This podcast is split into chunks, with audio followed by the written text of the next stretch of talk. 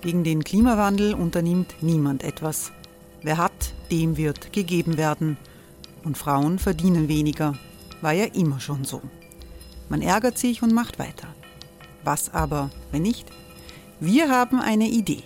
Die Falter Arena macht die Bühne frei für Menschen und Projekte, die das Land verändern. Mein Name ist Eva Konzett.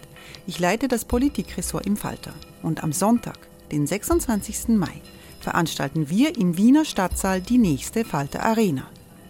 Mit dabei unter anderem der ehemalige Politiker und Neosänger Matthias Strolz, Theresa Imre von Markter, Sonja Jöchtel von Love Politics oder Kari Ochsner von Ochsner Wärmepumpen. Machen statt jammern. Wir schauen uns an, wie das funktionieren kann. Kommen auch Sie vorbei. Alle Informationen und Tickets finden Sie unter falter.at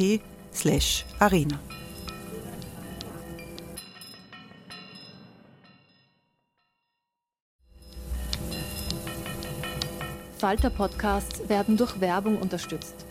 Das hilft bei der Finanzierung unseres journalistischen Angebots. Hey Dave. Yeah, Randy. Since we founded Bombus, we've always said our socks, underwear, and t-shirts are super soft. Any new ideas? Maybe sublimely soft. Or disgustingly cozy. Wait, what? I got it. Bombus. Absurdly comfortable essentials for yourself And for those facing homelessness. because one purchased equals one donated. Wow, did we just write an ad? Yes. Bombas. Big comfort for everyone. Go to bombas.com slash ACAST and use code ACAST for 20% off your first purchase. Falter Radio, der Podcast mit Raimund Löw. Sehr herzlich willkommen, meine Damen und Herren, im Falterradio. Zwei Jahrhunderte war Schweden stolz auf seine Neutralität und auf seine Blockfreiheit, die bis zu den napoleonischen Kriegen zurückreicht, also ziemlich weit. Jetzt geben die beiden nordischen Staaten, Schweden und Finnland, ihre Neutralität auf und sie drängen in die NATO. Es ist ein abrupter Kurswechsel in der Sicherheitspolitik, mit dem die Regierungen in Stockholm und in Helsinki auf den Angriffskrieg Russlands gegen die Ukraine reagieren. Über das Beitrittsansuchen selbst muss noch verhandelt werden. Die Türkei möchte für ihre Zustimmung Gegengeschäfte, aber es gibt wenig Zweifel, dass es in wenigen Monaten eine Norderweiterung der NATO geben wird, mit der die transatlantische Allianz ihr Territorium deutlich vergrößert. Für Wladimir Putin ähm, ist das ein geopolitisches Debakel. Hat er doch schon die Osterweiterung der NATO als Gefahr für Russland hochstilisiert und als einen der Gründe angegeben, warum er diesen Krieg ausgelöst hat. In der Europäischen Union ist es jetzt so, es gibt nur mehr vier neutrale Staaten, die Inseln, Irland, Malta und Zypern sowie Österreich. Für die Sicherheitspolitik der Europäischen Union spielen die Neutralen so gut wie keine Rolle mehr. Wir sprechen in dieser Sendung über Schweden und die Abkehr von der schwedischen Neutralität und über die Unterschiede zu Österreich, wo die Regierung über diese dringenden Fragen ja nicht einmal diskutieren will. Ich begrüße sehr herzlich in Malmö die langjährige schwedische Spitzendiplomatin Veronika Barth. Hallo. Hallo. Veronika Barth war unter anderem schwedische Botschafterin in Moskau. Sie war Botschafterin der Organisation für Sicherheit und Zusammenarbeit OSZE in Wien und sie hat schwedische Außenminister und Premierminister beraten. Ebenfalls begrüße ich den Auslandskorrespondenten Nikolai Atefi. Hallo. Hallo Raimund. Nikolai ist in mehreren Medien engagiert. Er berichtet häufig aus Schweden und befindet sich zurzeit auch in Schweden. Veronika Barth, Frau Botschafterin, wie endgültig, damit wir es verstehen, ist diese Entscheidung Schwedens für die NATO? Es hat ja keine Volksabstimmung gegeben, nicht einmal äh, eine Entscheidung im Parlament. Beim EU-Beitritt hat man das Volk gefragt, warum jetzt nicht bei dieser Entscheidung für die NATO? Eine gute Frage. Meine Antwort ist, dass ähm, also die schwedischen konstituierenden äh, Gesetze und äh, historisch ähm, auch äh, mit Rückblick es äh, keine Volksabstimmung ähm, äh, keine Volksabstimmung gemacht werden muss. Äh, ähm, das braucht man aus formalen Gründen nicht. Es ist auch die Regierung, die die Entscheidung hat. Aber das Parlament ist wichtig und in diesem Falle ist es so, dass äh, die, das, die Mehrheit der Parteien im, im Parlament schon längst für eine NATO-Mitgliedschaft war. Es war auch so, dass der Leiter der größten äh, bürgerlichen Partei äh, schon im Vorfeld gesagt hat, wenn äh, NATO-Mitgliedschaft und eine Entscheidung jetzt nicht fallen würde, das war vor der Initiative der schwedischen Ministerpräsidentin und der Regierung, würde man dies äh, als eine Wahlfrage machen. Wir haben ja Parlamentswahlen im Herbst, im September. Und man würde von bürgerlicher Seite vorpreschen und dieses Thema aufgreifen. Das heißt, es war schon auch eine innenpolitische Frage, dass die sozialdemokratische Regierung unter Druck gekommen ist und die Sorge war, wenn es einen Wahlkampf pro NATO gibt, dass sie diesen Wahlkampf verlieren wird. Ja, unbedingt. Volksabstimmungen heutzutage tendieren eher als eine, einen Splitterfaktor zu werden, als etwas, was einigt. Und gerade bei sicherheitspolitischen Fragen und in dieser Situation äh, mit dem Angriffskrieg äh, Russlands und ich würde sagen, also die abrupte Veränderung in der Sicherheitspolitik, dafür steht Russland und Herr Putin, würde ich sagen, wäre eine Volksabstimmung ja nicht sehr günstig. Wir wollen ja Einigkeit. Es war ja immer so, dass äh, die Neutralität etwas war, auf das Schweden sehr stolz war. Man war stolz darauf zu sagen, wir sind nicht Teil des amerikanischen Imperiums. Der Olaf Palme, äh, früher Regierungschef, hat in der Zeit Bruno Kreiskis, war gegen den Vietnamkrieg, hat das geäußert geäußert. Er hat mit Fidel Castro Zigarren geraucht, um die Amerikaner zu ärgern. Wie sehr war die Neutralität Teil der schwedischen Identität? Die schwedische Neutralität unterscheidet sich im Vergleich zu der österreichischen oder schweizerischen, obwohl die Schweiz natürlich nicht EU-Mitglied ist. Aber das sind auch die finnische Neutralität, äh, also dieser drei genannten Länder, waren zum Teil erzwungen und alle in, in Verträgen, in einer Art von Vertrag niedergelegt. Äh, also ich denke Staatsvertrag Österreich, in, in, in Sachen Finnland war es das Abkommen mit der Sowjetunion zur Freundschaft und äh, Zusammenarbeit und in der Schweiz wissen wir, ist es ein, ein, ein konstitutionell verankert. In Schweden äh, haben wir äh, das Modell der gewählten Neutralität äh, in Anblick von äh, gewissen Geschehnissen, gesch geschichtlichen, politischen, äh, sicherheitspolitischen Geschehnissen. Das passierte schon im Ersten Weltkrieg, hat sich die damalige Regierung als neutral erklärt. Und dann hat Per Albin Hansson, der ja in Österreich bekannt ist, die Siedlung, äh, zum Beispiel, er hat äh, Anfang des Zweiten Weltkrieges äh, Schweden als neutral erklärt. Insofern ist es, würde ich sagen, eine man könnte es pragmatische Art Neutralität handzuhaben äh, äh, nennen. Und als Schweden mehr, mehr als, aus, wie würde ich sagen, äh, als Glücksfall nicht in den Zweiten Weltkrieg, äh, in dem Zweiten Weltkrieg beteiligt wurde, obwohl äh, der Preis gewisse Zugeständnisse war. Äh, denke ich, gab es auch diese Idee, dass ein, ein Land, das ungeschoren des Krieges äh, und mit, mit äh, einem Potenz, Poten, industriellen Potenzial als eine Kraft zwischen den Machtblöcken stehen würde. Und das ist sehr viel die Politik von Olaf Palme, äh, wie Sie sagten. Also das, also ich würde nicht sagen gegen den amerikanischen Imperialismus, obwohl es äh, äh, die Kritik, diese Kritik gab, sondern eine Zwischenrolle, äh, um auch vermitteln zu können, aber auch diese Rolle als humanitäre Großmacht zu spielen, weil Schweden hat ja schon längst immer viel beigetragen zu den internationalen Organisationen, nicht zuletzt zur Friedensstiftung und Humanitäres.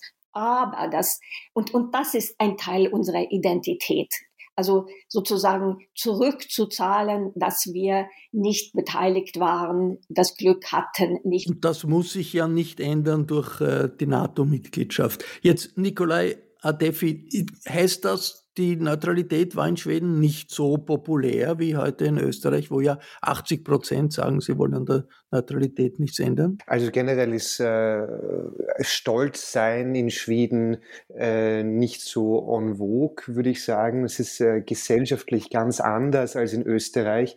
Äh, hier gibt es so ein Wort, das heißt Lagom, also das Wasserglas, es ist nicht halb voll oder halb leer, es ist gerade richtig und man soll ja nicht ähm, mit dem Kopf auftauchen und auffallen. Äh, dementsprechend äh, kenne ich eigentlich keine Schweden, die jetzt äh, groß durch die Welt stolzieren und sagen, wir sind die Besten und die Größten und wir sind neutral und wir sind die Vermittler. Ähm, das ist einfach äh, in der Kultur nicht so. Machen die Österreicher sehr gerne. Genau. Äh, also die, die, die Neutralität, äh, darüber hat man definitiv nicht im Alltag gesprochen, so wie man das in Österreich macht. Äh, und ich denke, die Schweden sind auch ein bisschen realistischer. Sie wissen ja schon auch, dass sie als Teil der EU äh, ein, ein, ein Teil ihrer Unabhängigkeit verloren haben. Ähm, was mir allerdings auffällt, ist, dass gerade weil ähm, die Veronika jetzt angesprochen hat, äh, den Zweiten Weltkrieg, dass darüber immer noch viel zu wenig in Schweden gesprochen wurde, weil äh, natürlich hat das Land äh, stark profitiert von äh, dieser Neutralitätserklärung damals im Krieg, aber man hat meiner Meinung nach immer noch nicht äh, richtig aufgearbeitet, welche Konsequenzen das eigentlich hatte, weil man hat äh, die Nationalsozialisten ja gewähren und passieren lassen ähm, und das hatte einen Preis für die Nachbarländer. Aber jetzt ist doch deutlich, das ist ein Meinungsumschwung. Äh, kann man sagen, Putin hat die NATO populär gemacht in Schweden, Nikolai? Meinungsumschwung, jein. Äh, also es gab äh, vor der russischen, dem russischen Angriffskrieg auf die Ukraine, gab es in etwa ein stabiles Drittel der Bevölkerung, das einen NATO-Beitritt ähm, befürwortet hat. Jetzt liegen wir, je nachdem, wie man sehen möchte, in etwa bei der Hälfte, äh, gestützt mit der Frage, wenn Finnland beitreten sollte, sollte Schweden auch beitreten, dann liegen wir bei 57 Prozent. Ich halte es aber für eine äh, Momentaufnahme und äh, mein Gefühl von vielen Gesprächen aus den letzten Wochen hier ist, dass es so eine Art ja, wir, schl wir schlucken das jetzt runter, weil wir müssen mit den Finnen mitziehen. Aber es ist keine große Euphorie, so wie man das in Finnland erkennen kann über einen NATO-Beitritt. Und das zeigt sich auch darin, dass sich innerhalb der Sozialdemokratie der schwedischen äh, viele wichtige Teilorganisationen gegen einen NATO-Beitritt ähm, ausgesprochen haben und dann nur in letzter Sekunde bei einem Parteitag äh, letztendlich äh, mit Ach und Krach und äh, gefühlt viel äh, Schmerz in der Brust äh, dem zugestimmt hat, um ein geeintes Bild vor der Welt abzugeben. Aber wollen äh, tun das links der Mitte sehr wenige. Frau Botschafterin, wie schwer ist den Sozialdemokraten diese Kehrtwendung gefallen? Also ich stimme dem Herrn Natefi völlig zu in seiner Beobachtung. Es gab schon einen Schock, als Russland am 24.02. in, in die Ukraine einmarschiert ist und die, die Bomben gefällt äh, hat, weil so hat man den, den, den Krieg, der ja schon seit 2014, ähm, äh, äh, also da war, also seit acht Jahren gibt es ja einen Krieg zwischen Russland und der Ukraine, aber irgendwie hat man das nicht so wahrgenommen. Also es, einen Schock gab es schon und deshalb sind die, die Meinungen ähm, äh, zu NATO etwas positiver geworden. Aber hauptsächlich würde ich sagen, äh, ist die Spaltung in der Sozialdemokratischen Partei. Und zwar ist es, würde ich sagen, eine Generationsfrage, denn die jetzt älteren Herren, die als Ministerpräsidenten äh, oder Diplomaten wie äh, Rolf Ekeus, Hans Blix, die auch international äh, in Sachen äh, chemische Waffen und so weiter äh, gearbeitet haben, ihre Identität oder die Identität äh, von Schweden ist bei diesen Herren sehr stark mit, äh, mit Neutralität oder ich würde sagen, wir sagen ja eher militärische Allianzfreiheit und Neutralität bei Krieg, so war der Fall. Aber ich würde sagen, dass unsere, die neue sozialdemokratische Führung und vor allem die neue Ministerpräsidentin, die ja sieben Jahre Finanzministerin war, also ganz. Das ist Frau Andersen. Ja, Magdalena Andersson. Ich glaube, sie, sie hat eine andere Perspektive. Also sie ist nicht so getüncht von dieser, äh, neutralen Identität wie die älteren Herren. Ich, ich würde auch sagen, sie sieht sehr, sehr realistisch diese Bedrohung. Auch würde ich sagen, also es gab ja nie eine wir sind nicht stolz, äh, ganz richtig, Herr Tefi, wir sind selten stolz äh, über, über, die Neutralität. Äh, aber es wurde auch ganz wenig über Sicherheitspolitik gesprochen. Das war nie ein Thema, nie ein Wahlthema, obwohl ja Russland sich seit längerem in eine Richtung bewegt, die uns hätte beängstigen müssen. Veronika Barth, wo genau sieht Schweden seine Sicherheit konkret gefährdet? Glaubt man, dass Putin, wenn sich die, diese Auseinandersetzung ausweitet, in Schweden einmarschieren könnte? Oder das ist ja nicht wirklich anzunehmen. Nein. Wo sieht man wirklich sich bedroht? Na, ich würde sagen, das ist eine größere Perspektive. Finnland hat ja die historische Erfahrung und ich würde sagen, eine sehr realistische und pragmatische Art, äh, Sicherheitspolitik zu äh, handhaben.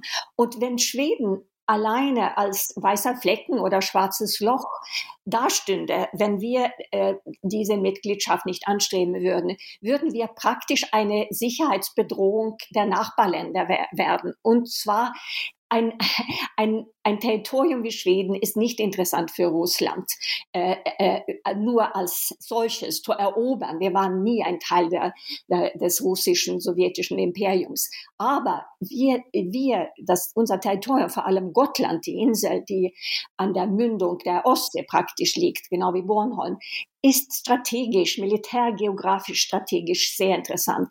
Und Sie, wir hören auch von den baltischen Staaten, sie begrüßen äh, die, äh, eine Mitgliedschaft Schwedens, weil sie genau das einsehen. Denn von Gotland aus beherrscht man die Ostsee. Von Gotland aus kann man äh, äh Hilfe für die baltischen Staaten, sollten sie angegriffen werden von Russland, äh, leisten. Aber sollte Russland äh, Gotland erobern, dann sieht alles äh, sehr schlecht aus, würde ich sagen. Da ist aber auch eine andere Frage, die für äh, diese, unsere Regierung jetzt, aber auch äh, frühere Regierungen sehr wichtig ist. Das hat man auch im internationalen Raum, in der Politik gesehen. Nämlich, wir sehen ja praktisch jetzt einen Kampf der Systeme. Äh, das System, das Herr Putin repräsentiert, ein autokratisches mit faschistischen äh, totalitären äh, Zügen zunehmend, das nichts am Hut hat mit Demokratie, Menschenrechten, das durchkorrumpiert ist wie ein Krebs, das sich auch äh, also in den Westen äh, sozusagen äh, verbreitet. Das ist auch so was, was, was einem halt äh, geboten werden muss, weil das der Kampf um, der, um die Ukraine geht auch um, um die Systeme. I'm Sandra, and I'm just the professional your small business was looking for. But you didn't hire me because you didn't use LinkedIn jobs. LinkedIn has professionals you can't find anywhere else, including those who aren't actively looking for a new job but might be open to the perfect role, like me. In a given month, over 70% of LinkedIn users don't visit other leading job sites. So if you're not looking on LinkedIn, you'll miss out on great candidates like Sandra. Start hiring professionals like a professional. Post your free job on linkedin.com/achieve today. Jetzt, äh, Nikolai Defi, es hat ja Zwischenfälle gegeben, schon in den letzten Jahren. Überflüge von russischen Kampfflugzeugen, immer wieder über den schwedischen Luftraum, russische Atom-U-Boote, die sind irgendwo aufgetaucht vor den schwedischen Küsten, hat man sie gesucht, aber nie gefunden. Und Moskau sagt, das hat es alles überhaupt nicht gegeben. Wie sehr haben schon diese Zwischenfälle die schwedische Öffentlichkeit beunruhigt und in ihrer Haltung gegenüber Russland verhärtet? Ja, also die U-Boote, das ist so eine Sache. Ich glaube, dafür gibt es, äh, zumindest sind mir keine Beweise dafür bekannt. Ähm, die Überflüge. Außer Whisky, aus, außer der Whisky-Klasse in Karlskrona damals, die, äh, das U-Boot, das auf Grund ging. Ah ja. Das war ein Fall, wo ein, Genau, ein russisches U-Boot hat einen Unfall gegeben. Also aber, aber sonst äh, kamen solche Meldungen immer wieder in den letzten Jahren und äh, eben der Öffentlichkeit sind dafür keine Belege bekannt. Äh, jetzt der neueste Trend äh, der letzten Monate waren äh, Drohnensichtungen ähm, und zwar unter anderem über dem Atomkraftwerk in der Nähe von Stockholm. Dafür gab es auch keine Belege. in Fällen hat sich dann herausgestellt, dass es Ambulanz, Hubschrauber waren, äh, etc. Es gibt in Schweden einen Begriff, der heißt Rüsskräck, also wortwörtlich der, der Schreck vor den Russen. Veronika, ist das ein Feindbild traditionell Russland oder hat sich das erst verhärtet mit der Offensive Putins 2014, die Krim und jetzt diesen Krieg gegen die Ukraine? Ja, also ich würde sagen, das geschichtliche Feindbild, das ist halt geschichtlich verankert, eine Legende eher. Und ich würde da die Kollegin von Herrn Altefi, die schwedische Journalistin Annalena Lauren, sie ist selber Finnin, äh, Finnländerin, zitieren. Ähm, die Finnen sprechen nicht viel über Russland, aber sie, sie sind beängstigt. Die Schweden sprechen sehr viel, aber haben keine Angst. Und da liegt was dran. Ähm, also ich würde sagen, es ist wirklich die, die Geschehnisse ab 2014, die also diese Abneigung.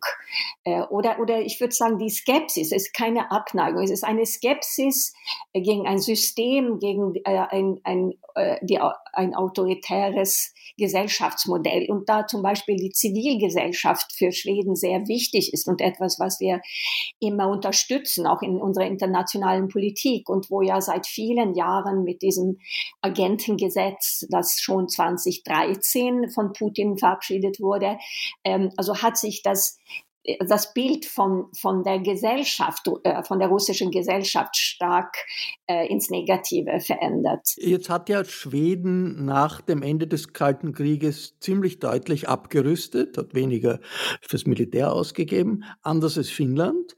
Äh, geht das jetzt wieder in die andere Richtung? Ist da jetzt ein, äh, geht das wieder in die Richtung Aufrüstung, Stärkung des Militärs? Der Militärdienst, obligatorischer Militärdienst ist ja wieder eingeführt worden. Ja, Schweden hat, hatte 500 ähm, äh, Unternehmen in, in, in Russland, also seit langem. Das ist auch historisch. Ericsson war eines der ersten Unternehmen schon im Zarenreich. Also ich meine, das sind Verflechtungen, die durchaus positiv waren. Stimmt stimmt, äh, Schweden äh, lag eigentlich ganz gut im, im, im Prozentsatz äh, des Nationalbruttoinkommens, wenn es um, um äh, Militärkosten ging, im Vergleich zu Österreich zum Beispiel. Aber jetzt ist das Niveau auf zwei Prozent erhöht worden. Und äh, also das ist auch ein Argument, was zum Beispiel der Verteidigungsminister und auch die Ministerpräsidentin der Regierung benutzt.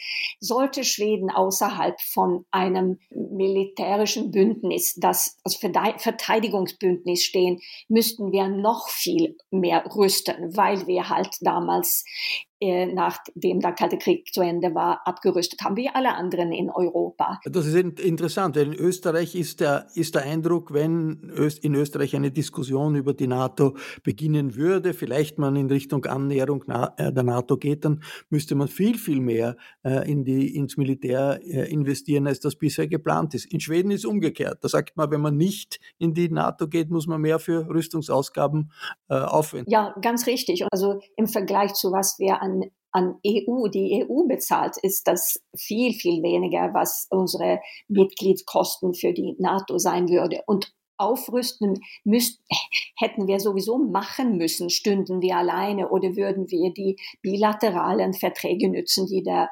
Verteidigungsminister seit 2014 ähm, äh, geschlossen, also äh, verhandelt hat. Also wir, wir ab 2014 gab es diesen Weg, wir können über bilaterale Verträge oder Drittländerverträge uns stärken. Aber letztendlich gab es da ja keine Garantie, wie der, wie der Artikel 5 im NATO-Vertrag. Was für ein Bild äh, gibt es in der schwedischen Innenpolitik und wie unterscheidet sich das von Österreich? Von Seiten der FPÖ äh, totale Polemik. Kickel sagt, er will, kann sich nicht vor, will nicht, dass sein Sohn für die Amerikaner in irgendwelche Kriege ziehen muss. In Schweden sind die rechtsextremen Schweden-Demokraten für den NATO-Beitritt, oder? Die Schweden-Demokraten, äh, die richten sich äh, nach dem Wind. Das kennen wir auch aus Österreich und aus anderen äh, Ländern, die äh, populistische, rechtspopulistische Parteien haben. Äh, die Schweden-Demokraten waren eigentlich äh, nicht für einen NATO-Beitritt und dann haben sie gesagt, sollten die Finnen beitreten, dann können wir es uns auch vorstellen. Und dann haben sie praktisch über Nacht gesagt, ja, wir würden auch mitstimmen. Das heißt, es gab sogar schon eine parlamentarische parlamentarische Mehrheit noch bevor äh, die Regierungspartei, die Sozialdemokraten überhaupt äh, auch ähm, ihr Go gegeben haben. Ich möchte nochmal kurz ähm, einhaken, was äh, die Frau Botschafterin gesagt hat äh, bezüglich Finnland. Also Schweden ist tatsächlich sehr abhängig von Finnland, weil man in den letzten Jahren eine sehr, sehr enge ähm, Verteidigungskooperation aufgebaut hat. Äh, Finnland hat ein extrem modernes Militär. Äh, sie haben sehr, sehr viele SoldatInnen. Und ähm, wenn Finnland jetzt wegbrechen würde durch einen NATO-Beitritt, dann würde Schweden wirklich alleine darstellen. Und äh, das schwedische Heer ist bei weitem nicht so gut aufgestellt wie das finnische. Da, da gibt es einfach eine Angst. Die, die Grenze ist 1300 Kilometer lange und man hat einen unberechenbaren Nachbarn. Äh, und der Nachbar ist in Schweden dann doch ein paar hundert Kilometer weiter entfernt und dementsprechend dementsprechend anders äh, zeigt sich diese Situation.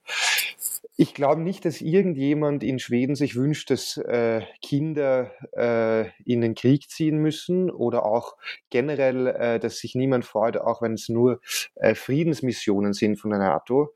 Aber es ist definitiv nicht so laut diese Debatte wie in Österreich. Frau Botschafterin, noch sozusagen die Naht. Das ist eine Diskussion, die auch in Österreich immer wieder als, äh, äh, sozusagen als Schreckgespenst an die Wand gemalt wird. Da würden NATO-Soldaten dann kommen oder vielleicht sogar Atomwaffen. Ist das ausgeschlossen in Schweden, dass NATO-Soldaten aus anderen Ländern nach einem Beitritt in Schweden stationiert werden, dass vielleicht auch Atomwaffen stationiert werden, wie das ja in manchen NATO-Staaten der Fall ist? Ich würde sagen, wenn Schweden das nicht äh, erwünscht, äh, ist es ausgeschlossen.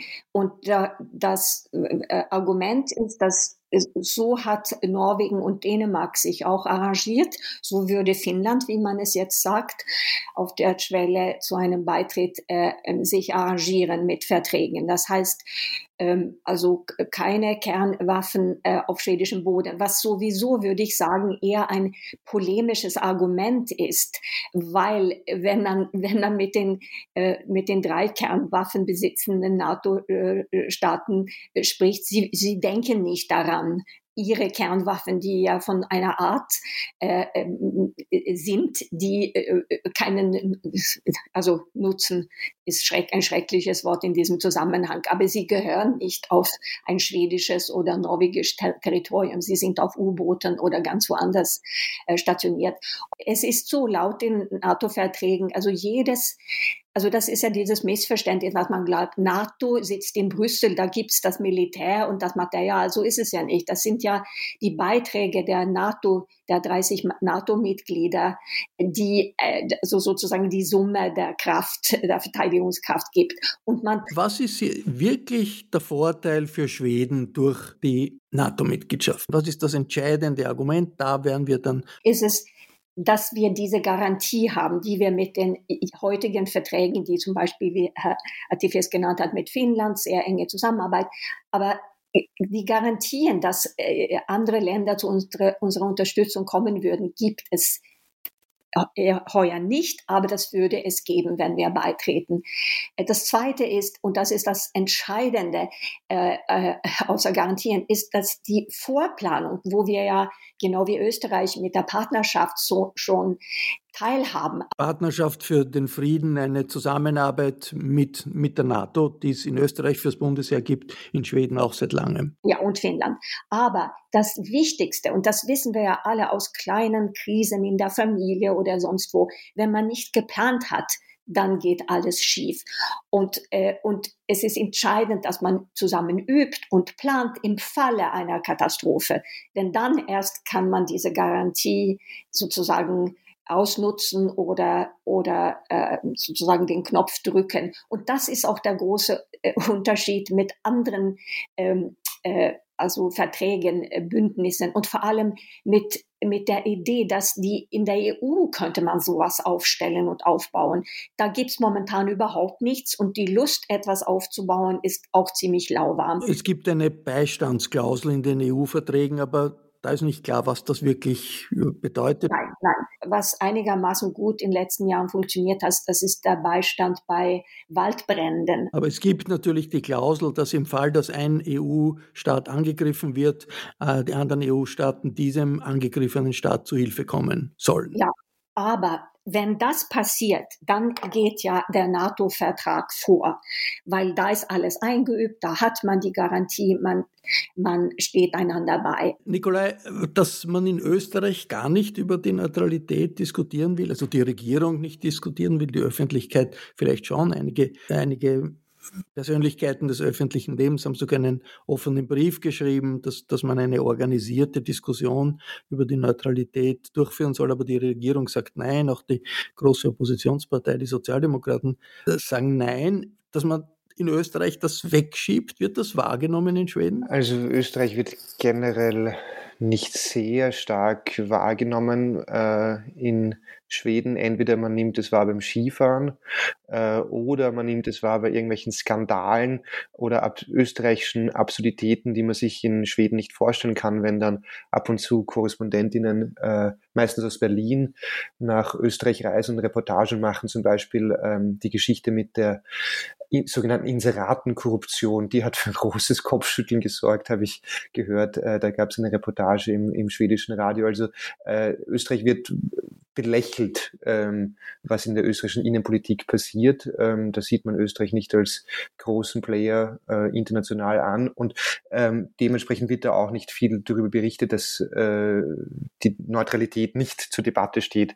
Ähm, man nimmt es wahr, aber eher als kleine Notiz in einem Kastel. Frau Botschafterin, versteht man dieses österreichische Wegschauen bei jenen in, in Schweden, die doch sich mit Europapolitik, europäischer Politik, auch mit Mitteleuropa Man kennt sich aus. Das dass Österreich neutral ist äh, und ähm, und ein Teil der Partnerschaft äh, für Frieden ist natürlich, ich glaube, da war die Zusammenarbeit immer gut.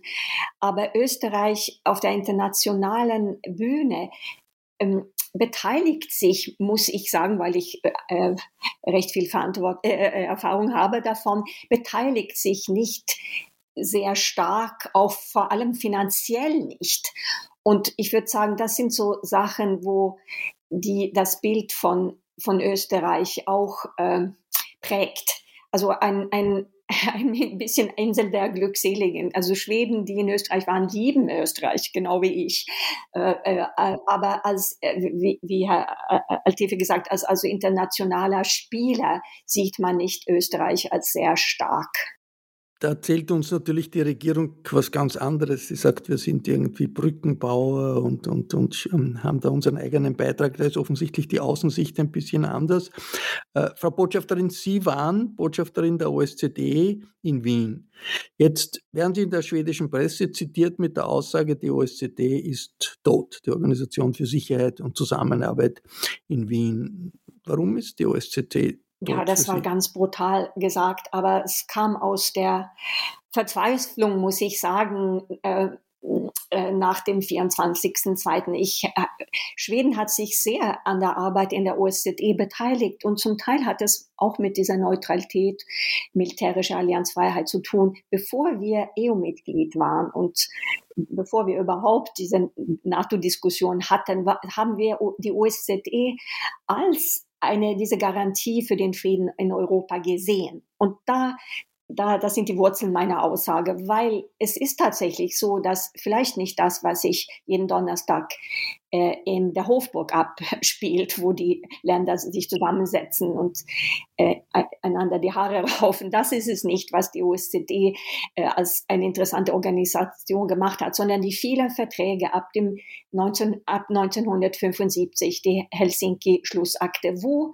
diese Fragen, die gerade aufs Spiel gesetzt werden, nämlich Souveränität eines Staates, territoriale Integrität und das Recht jedes, jeden, des, jedes Landes, ihre sicherheitspolitische ähm, ähm, Perspektive, Allianzen zu entscheiden, aber auch die Menschenrechte, die damit verknüpft sind und die, die Russland alle unterschrieben haben, alle.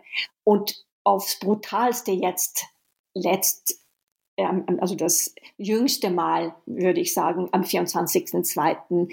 ignoriert und, und verletzt hat. Aber diese Geschichte ist ja länger. Also wir, wir, die wir in der OSZE waren, haben ja gesehen, wie zunehmend Russland gegen alle diese Einkommen verstößt. Und ich denke jetzt nicht nur an das, was mit Militär und Krieg zu tun hat, Abrüstung, Rüstung, sondern auch die Menschenrechtsverletzungen. Und ich denke, die Organisation als Plattform mit einem äh, Mitglied, das so überhaupt nicht mitspielen will, sondern eigentlich äh, diesen Prinzipien den Rücken kehrt oder im, und immer wieder, da, die ist tot. Aber, aber die Prinzipien leben ja. Bloß wenn Prinzipien nicht eingehalten werden und man nicht nach denen handelt, was macht man dann? Also dann legitimiert man, und das ist meine Angst, das, was Russland macht. Und das ist wirklich ein Zeichen für die völlig neue äh, Sicherheitssituation in Europa durch den russischen Angriffskrieg gegen die Ukraine und die Verwüstungen, die es dort gibt, jeden Tag. Das war eine Sendung über Schweden und den schwedischen Abschied von der Neutralität. Ich bedanke mich sehr herzlich bei Botschafterin Veronika Barth und bei meinem Kollegen Nikolai Atefi fürs Mitmachen. Danke für Ihr Interesse. Ich verabschiede mich von allen, die uns auf UKW hören, im Freirad Tirol und auf Radio Agora in Kärnten. Den Falter zu lesen, das bringt einen Mehrwert an Information. Daher ist ein Abonnement des Falter eine gute Idee. Ein Falter-Abo können Sie im Internet bestellen über die Adresse abo.falter.at. Ursula Winterauer hat die Signation gestaltet. Philipp Dietrich betreut die Audiotechnik im Falter. Ich verabschiede mich. Bis zur nächsten Sendung. Sie hörten das Falterradio den Podcast mit Raimund Löw.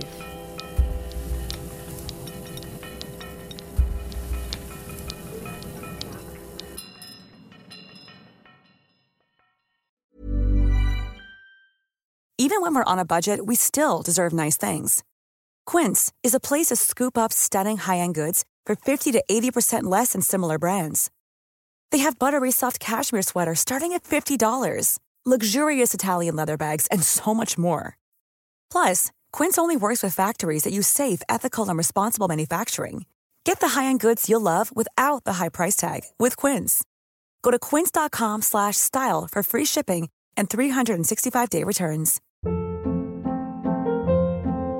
Hold up. What was that? Boring. No flavor. That was as bad as those leftovers you ate all week. Kiki Palmer here, and it's time to say hello to something fresh and guilt-free. Hello Fresh. Jazz up dinner with pecan-crusted chicken or garlic butter shrimp scampi. Now that's music to my mouth. Hello Fresh. Let's get this dinner party started. Discover all the delicious possibilities at hellofresh.com.